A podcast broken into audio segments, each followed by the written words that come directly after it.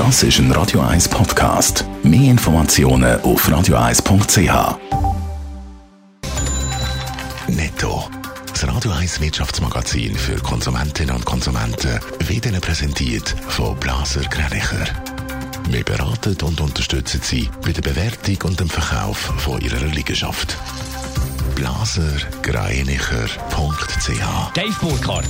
Die Schweizer Nationalbank wird Ziel der Protest der Klimastreikbewegung. Dutzende Aktivisten haben heute Morgen den Bundesplatz zu Bern in Beschlag genommen.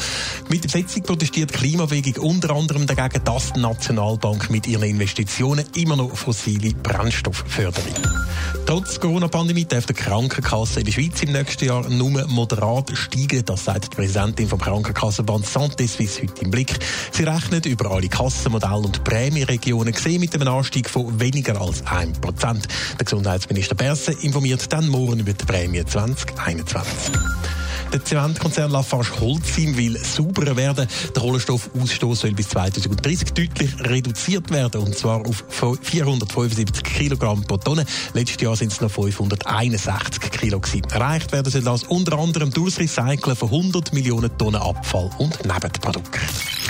Verschiedene Schweizer Banken werden im Zusammenhang mit Geldwäscherei gebracht. Das berichtet das internationale Journalistennetzwerk, das unter anderem auch der Tagesanzeiger dazugehört. Es geht um mehrere Milliarden Franken und Tausende von Transaktionen, Dave Burkhardt. Das Netzwerk ist über ein Datenleck an über 2100 eigentlich streng geheime Geldwäscherei Verdachtsmeldungen von US-Banken an die amerikanische Meldestelle FinCEN.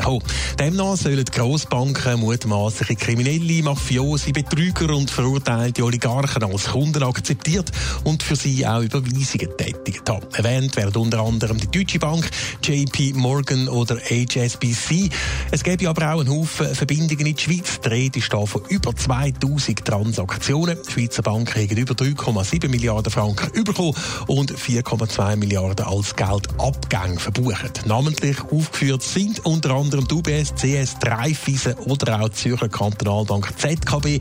Außerdem werden auch zahlreiche Auslandbanken mit Sitz in der Schweiz erwähnt. Das spricht alles nicht ganz für das System von der Geldwäschereibekämpfung in der Schweiz. Ja, da gibt es heute ziemlich happige Kritik im Tag. Der ehemalige Chef von der Meldestelle in der Schweiz der zieht das ernüchterndes Fazit. Vieles funktioniere in der Geldwäschereibekämpfung nämlich hinten und vorne nicht. Nur ein Bruchteil der Gelder, die in der Schweiz gewaschen werden, würden können abgewehrt werden. Ob die Aussagen, Diskussionen zum Geldwäschereigesetz, wo aktuell gerade im Parlament Parlament diskutiert wird, aber auch beeinflussen, das wird sich noch zeigen.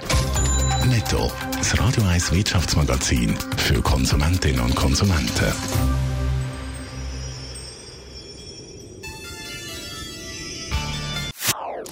Das ist ein Radio 1 Podcast. Mehr Informationen auf radio1.ch.